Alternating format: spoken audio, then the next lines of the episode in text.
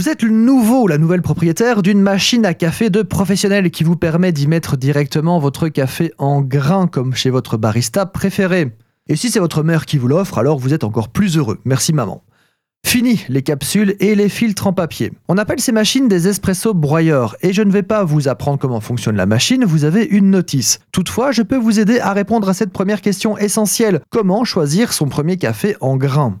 Voici quelques astuces simples pour trouver votre café. Vous remarquez que je ne dis pas un bon café, mais votre café. On est dans la notion subjective du goût, même si toutefois il existe des paramètres concrets sur lesquels tous les amateurs de café se retrouvent. La première chose que vous pouvez jauger est la couleur de la torréfaction, la plus ou moins noirceur du grain, si je peux me permettre cette phrase barbare.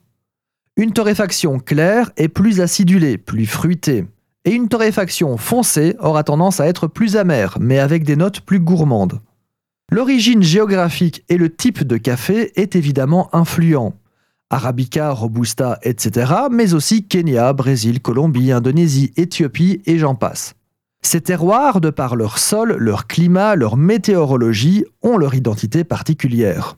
Et ce conseil induit de faire attention à la traçabilité du café. Ce n'est pas parce qu'il a une excellente traçabilité que ça en fait un bon café, mais ça reste un facteur sérieux. Un peu comme le prix d'ailleurs. Un café cher ne le rend pas meilleur, mais il faut quand même avouer que les excellents cafés sont rarement bon marché. Sachez aussi quelle sorte de café vous consommez.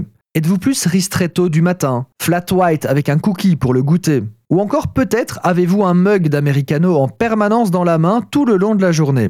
Suivant ce que vous consommez, vous n'utiliserez pas le même café.